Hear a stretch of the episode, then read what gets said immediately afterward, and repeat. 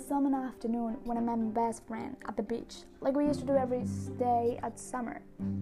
She was busted in tears because she had an argument with her mother.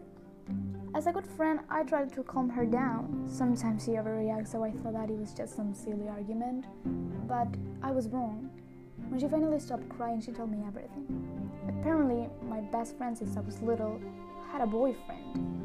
She believed that he was the love of her life, and while she was telling me all about it, she constantly repeated that they, they were meant to be. Of course, I believe her, but I felt heartbreaking about her not telling me about her greatest love because I thought we didn't keep secrets from each other. Despite of my anger and disappointment, I kept listening to her because that is what friends are for.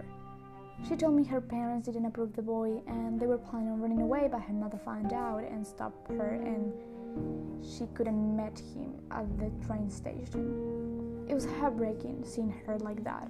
I could tell that she really loved him, but what really got my heart broke that summer afternoon of 1939 was the fact that she was talking about the boy I had been in love for many years, my first and true love.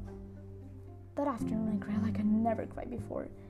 Not because of her tragic love story, but because my heart was broken. After that, we never spoke about him, and I never told her about my love for, him.